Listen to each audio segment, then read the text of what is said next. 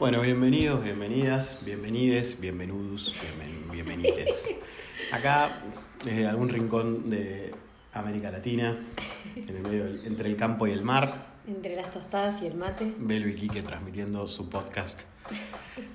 Amasando un pan, tranquilos. Amasando un pan, no hay, no hay video, así que les vamos relatando la imagen. Acá hay un mate, hay un paisaje. Y estábamos conversando sobre un tema y decidimos poner play a la grabación. Eh, nuestros podcasts nunca son pensados ni armados. eh, surgen así de las charlas filosóficas que vamos teniendo en el día a día. Y estábamos hablando de un tema muy interesante que es eh, cómo todo depende de, de dónde nos paramos nosotros como personas, ¿no? Eh, parece muy amplio lo que estoy diciendo, pero estábamos hablando de si estar en pareja es un acto egoísta o proyectivo, eh, o tener un hijo es un acto egoísta o proyectivo, y desde qué lugares nos paramos en relatos que nos van como haciendo sentir seguros y dándonos seguridad en momentos de nuestra vida. Eh, como puede ser en algún momento, yo estuve parada en el relato de, eh, después de estar 12 años en un matrimonio, estoy sola y estoy bien, y estoy sola y estoy mejor sola. Entonces estaba como en ese relato de si, si estoy en pareja, si yo busco ahora una pareja es porque necesito cubrir algo que me falta. Y entonces entraba como en ese loop interno de, uy, pero que entonces no me, no me puedo volver a enamorar. Y las pájaros me, celebran. No me puedo volver a enamorar. Y enamorarse es un acto egoísta. Y realmente entonces el amor no existe, es todo un acto proyectivo y todo es como, ah, no existe el amor, existe la proyección, existe el espejo. Como que a veces nos quedamos muy en, en, en la mirada junguiana de las cosas, pero no entramos en la parte espiritual real de, de lo que somos, ¿no? Pero para, porque eh, hay gente que nos está escuchando y me parece que eso que acabas de decir hay que, hay que explayarlo, ¿no? ¿Qué es eso del amor como eh, la pareja o el amor como proyección? ¿Qué es? Y la pareja o el amor como proyección, pienso que, como te decía, como les decía al principio, ¿no? Como que es todo de acuerdo a dónde nos paramos. Si yo no hago un trabajo personal en el que intento como eh, tener un registro de mis necesidades, de qué cosas me llenan, de qué cosas me hacen sentir bien, de cómo me gusta levantarme a la mañana, cómo me gusta que sea mi día. Creo que en la medida en que yo puedo tener un registro de mí y estar contenta con lo que yo vivo y con lo que yo hago, yo no voy a necesitar una pareja para llenar un vacío, sino que voy a, voy a estar en pareja para compartir esa abundancia en la que me siento que vivo. Exacto. Y de alguna manera, como hablábamos recién de los hijos, porque estamos esperando un hijo, como pensar claro, porque a veces también yo había entrado como en ese relato de, entonces tener un hijo es un acto egoísta, entonces tengo un hijo para, para llenar mi vida, para sentirme que logré algo, para sentirme que, que, para cuidar a alguien, ¿no? Es como temas muy delicados, pero que a veces eh, nos aferramos a relatos para, para poder decir esto lo quiero, esto no lo quiero, en vez de ir construyendo un criterio personal. Sí. Y creo que eso es en base a la experiencia, porque hoy yo puedo decir, ah, me volví a enamorar y hoy tengo una relación en la que no me siento que, que estoy acá intentando que vos me colmes un vacío interior. Claro. Entonces tampoco siento que voy a tener un hijo para colmarlo, porque no lo siento, no siento el vacío. Exacto. Bueno, Arrancando desde ahí, ¿no? sí, sí, sí, sí, sí. ¿Por qué la pareja puede ser un lugar donde proyectamos nuestras carencias? Porque no hicimos el trabajo que teníamos que hacer para poder Lógico. vivir en plenitud una pareja. Sí, bueno, ah, un paréntesis, nosotros estamos ahora, eh, por ahí pasó un poco rápido el- el- la grabación, pero estamos esperando un hijo, probablemente sea mujer, así que estamos en esa espera y esa espera es la que nos... de- no- Nos activa todos los, todos los pensamientos filosóficos que les vamos a compartir. nos dispara todas estas reflexiones y, y, y, y uno de los, de los puntos o de los ejes que queríamos compartir un poco con ustedes era este en torno a estas preguntas que, que Belu les está compartiendo, eh, como de fondo, en realidad no hay como.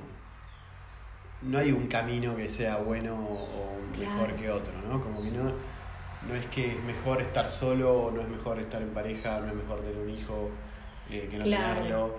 Entonces, en realidad, siempre hablamos de evolución y con respecto a la evolución personal, la única vara es uno mismo, la única vara es tu propia energía, tu, propio, tu propia alma, tu propia esencia. Mm. eh, y es como un misterio muy, muy recóndito que estará en el alma de cada uno oculto, con lo cual nadie sabe cuánto evolucionó fulano o mengano, ¿no? Es como, estás en crecimiento, estás en expansión, viniste a cumplir una misión, eso es un misterio.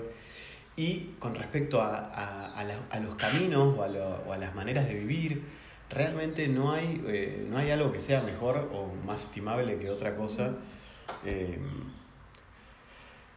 Sí, no hay creo un que, camino mejor. creo que ¿no? estamos en, una, en un momento en el mundo en el que, gracias a Dios, gracias a Dios, al universo, a lo que cada uno crea, ¿no? Mm. En, en el trabajo que hacemos también los seres humanos en, en- en- en querer evolucionar, hemos roto con algunas, algunos paradigmas de antes, pero entramos como en, quizás en una...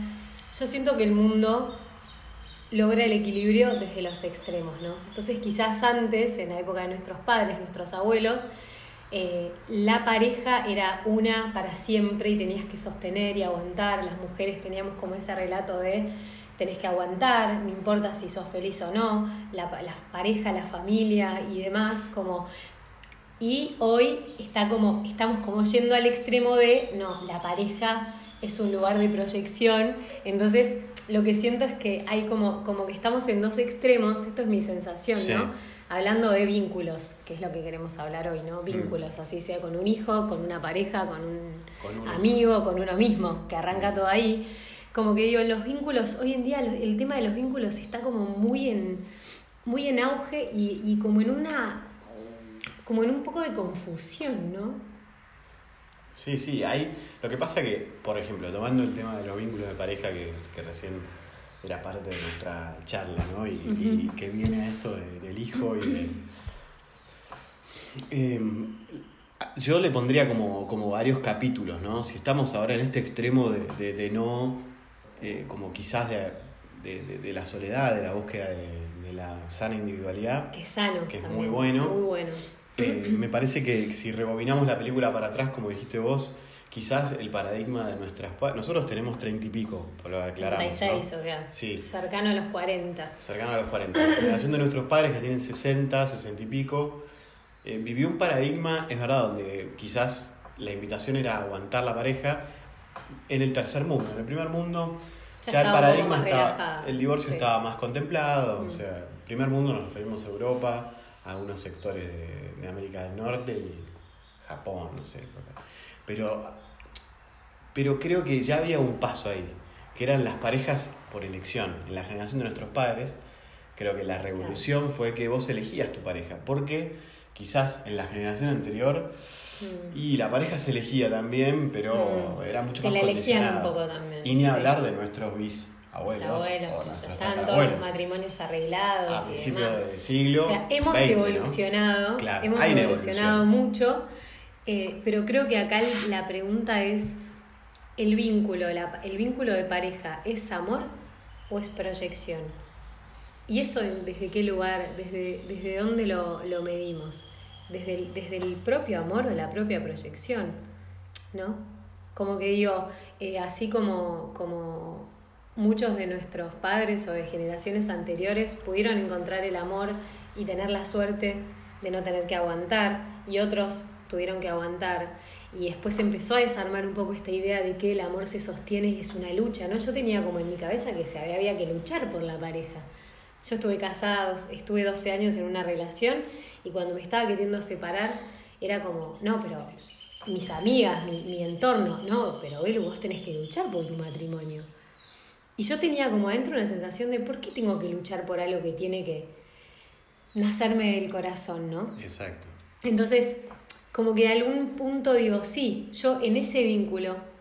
me manejé un poco en proyección. Yo proyecté mucho en la otra persona de lo que yo esperaba, de lo que yo idealicé que él podía cambiar, o de lo que yo idealicé que él podía hacer, o que si nos casábamos entonces algo iba a cambiar. ¿no? Entonces uno proyecta. Mm. Lo que hice cuando me separé fue decir, bueno, me voy a quedar sola un tiempo, pero voy a buscar qué es lo que yo quiero. Y, y el día que encuentre una persona, la voy a poder amar tal cual es. Si yo me logré amar, amar a mí tal cual soy. Porque yo proyectaba en el otro un cambio que yo no estaba viendo necesario en mí misma. Sí, ¿no?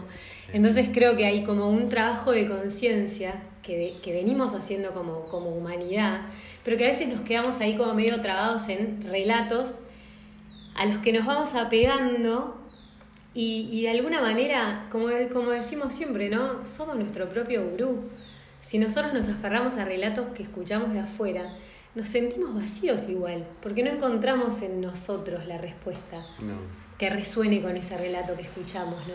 Sí, y quiero como quizás compartir algo que se me viene eh, a la mente, al corazón, como termómetro de esto que estamos charlando, eh, como termómetro de los, de, de los caminos evolutivos, ¿no? ¿Cómo me doy cuenta si estoy, eh, si estoy en, un, en, una- en un camino, en una vía de evolución? ¿no? Eh, y recién se me venían como tres, eh, mientras conversábamos, como tres posibilidades, ¿no? Los vínculos eh, en mi vida, sea el de pareja o sea el que sea, ¿no? Me expanden, me, me abren a nuevas formas de mí, de mí mismo, me abren a, a nuevos desafíos interiores Me permiten me evolucionar. permiten evolucionar y entonces me siento eh, en un cambio permanente, me siento con posibilidades de, de ser una mejor versión de mí mismo cada día. Cuando tengo esa sensación, claramente estoy en una vía de evolución. ¿no? La segunda sensación, que es la que vos un poco mencionabas cuando, cuando contabas esta circunstancia de, de- de tu separación, o sea, y yo me quería separar porque pero, pero algo adentro mío, un relato adentro mío decía, no, pero tenés que luchar por el matrimonio. Y creo que hay muchas personas que a veces permanecen en caminos que la imagen que se me viene es que se van angostando, ¿no? Como que si la vida se fuera volviendo cada vez más angosta, la senda, ¿no? Uy, bueno, listo, porque estuviste con esta persona ya hace 7 años, 10 años, 12 años, entonces, bueno, casate, te casas, y bueno, porque ya te casaste, bueno, tenés un hijo. Y la cosa se va como angostando y... mm, es gracioso porque la palabra angosto está relacionada a la palabra angustia. O sea, la, cuando vos permaneces por miedo en un camino que se vuelve cada vez más angosto y cada vez más lineal, la angustia empieza a tomar parte de tu vida. Eh, entonces necesitas placebo, necesitas apagar la angustia con un montón de... Y empezás a proyectar en el otro toda esa angustia y Empezás toda a esa carencia. otro. Ah, pero vos no me haces feliz. Ese sería para. Ese sería el segundo camino Claro. Y el tercero me parece que es como la deriva, ¿no? Como en, en búsqueda de la evolución, permanezco en una deriva constante. ¿Y eso cómo sería? Eh, y eso se da mucho, qué sé yo, en, en- en- en personas que uno las ve que permanecen eternamente eh, como adolescentes o, o no, en el fondo no comprometidas consigo mismos, consigo mismos. El ¿no? compromiso también es importante. Como que en un punto, eh, en la persona que no tiene compromiso con ningún tipo de vínculo, también me parece que cae en una deriva evolutiva, ¿no? Como Mm. eh, tiene que haber un compromiso con, con algo, con alguien, con, con uno, que, un Primero compromiso con uno. que se exprese en, en- también después en un entorno. Sí, Es porque eso también tiene que ver con, con, con, con volvernos adultos, ¿no? Y por ejemplo, no sé, nosotros estamos viviendo en una casita al lado del campo y que esto es real, ¿no? Bueno, la casa no es nuestra, estamos alquilándola. Tiene un jardín grande, pega el sol, la tierra es buena. Bueno, ¿estoy comprometido con esta casa? Sí. ¿Tengo ganas de hacer una huerta? Sí. Bueno, ¿cómo expreso ese compromiso eh, de querer vivir más saludablemente? Bueno, hago la huerta. Y fue lo que Claro. empezamos a hacer, ¿no? Entonces empezamos una huerta y no desde la cabeza, sino desde las ganas y el desafío. Y hay un compromiso. Bueno, hay que trabajar la tierra, hay que mirarla. Y después se encamina y va. Eh, entonces es como un ejemplo chiquitito de, de- que cuando uno está comprometido con uno mismo y se compromete con, con uno, se compromete con el lugar donde está, se compromete con, con su entorno, con las personas. Mm. Y también con el encuentro, digamos, con. Volviendo a la pareja, es como Como que creo que, que de alguna manera, eh, cuando. Porque pensando en, en, la- en las etapas del enamoramiento y ¿no? El arte de amar es un libro que recomiendo mucho, muy lindo como cuenta Mm. el proceso. Eh, es como que arrancamos en una especie de enamoramiento, que, que es el, el- el momento en el que te encontrás en proyección y en espejo con el otro, con, con todo lo que te gusta de vos. El otro despierta todo lo lindo en vos porque lo querés conquistar, entonces Sí. aparecen todas tus luces, ¿no? Sí, sí. Pasa un tiempo cuando ya conquistaste al otro, ya ahí no hay un desafío. ¿Y qué pasa? Empiezan a aparecer las sombras. Y lo que más pasa es que las relaciones hoy en día, como ya no tenemos la carga de que hay que aguantar y sostener y que hay una media naranja, entonces no sé, como que estamos todos buscando el amor. Lo estamos buscando desde otros lugares hoy en día el amor. Pero siento que en ese momento que aparecen las sombras, el desafío y el compromiso con uno mismo es, ok, yo me animo a mirar mis sombras a través de la imagen del otro e intentar dar un paso en este vínculo, después veo qué pasa. Pero hay como, yo creo que hay, que, que hay como en- de las tres etapas del amor, que son el enamoramiento, el encuentro con la sombra, que empieza a ser el amor, y el amor de pareja que, que se construye, ¿no? Que son tres puntos. Creo que estamos en una etapa en la que nos quedamos en el segundo, en el segundo paso. Claro. Ok, aparece mi sombra, me empiezo a ver choto, me empiezo a ver borroso frente a esta persona, me voy. Entonces hay un lugar donde siento que no nos permitimos evolucionar. Porque si yo, sola, voy por el mundo y, y- y mi- y me desafío a mí misma todo el tiempo y empiezo a evolucionar, después necesito esos espejos para seguir evolucionando también. Entonces, si yo no me animo a entrar en un vínculo, si yo no me animo a entrar en una relación, si yo me hubiera quedado, de- no sé, esta es mi experiencia, ¿no? Yo me quedé sola después de separarme 6, 7 años. Y yo estaba re cómoda ya. Yo ya estaba bien conmigo, yo ya estaba re cómoda, evolucionando, haciendo lo que quería, me sentía plena, me levantaba a la mañana y amaba mi vida. Y, y- y no tenía ningún desafío y apareciste vos. Y, y de alguna manera es como, uy, puta madre. O sea, apareció, eh, Quick. apareció el desafío. ¿Y qué hago? ¿Me quedo? ¿Me desafío a seguir evolucionando? ¿O me quedo cómoda donde estoy? Claro. Yo creo que ahí hay un punto, y, y mismo en nuestro vínculo. Al principio cantábamos, nos, nos abrazábamos en el pasto, rodábamos entre las flores, cual película de, de amor, hasta que un día nos fuimos, hasta los tres meses que nos fuimos a vivir juntos, y, y a, y a la tercera noche que no sé, que, que, que, que vos te ibas a dormir sin, sin hablar de lo, que- lo que nos estaba pasando, yo me quería tirar por el balcón. Y ahí empezaron a aparecer las sombras de cada uno y era tipo, dale, ¿qué hago? ¿Descarto este amor, este vínculo que estoy construyendo con este pibe? Porque me empezó a molestar mucho la imagen que me trae de mí misma. Ahí es donde creo que está el desafío que hoy nos estamos es- estamos esquivando un poco, ¿no? Como que Claro. existe el amor. O sea, yo creo que existe el amor, pero que empieza por uno.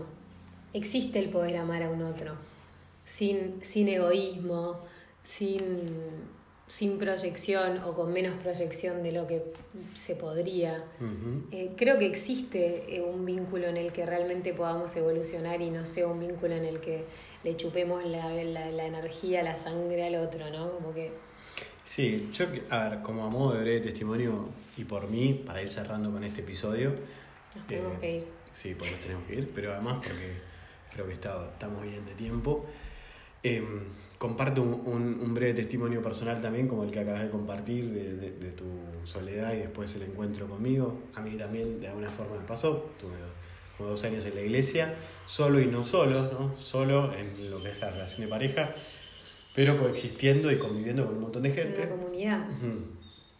Y, y mi experiencia fue que me fui ahí y, y dije, bueno, la verdad que, que, que prefiero estar solo un tiempo, buscar bien, esperar bien a la persona. Y en ese momento, cuando me dije a mí mismo eso, apareciste vos. Claro.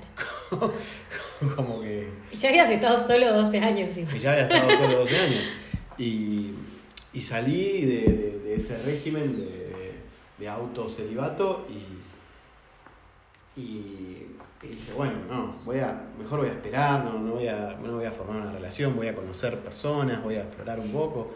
Y ahí Mm. apareciste vos. Y bueno, y la, el desafío fue, o, o me creo que, que realmente estuve ocho horas en, una- en un primer encuentro con esta mujer que me voló el cerebro y que pasó algo que fue realmente mágico, o lo creo o no lo creo.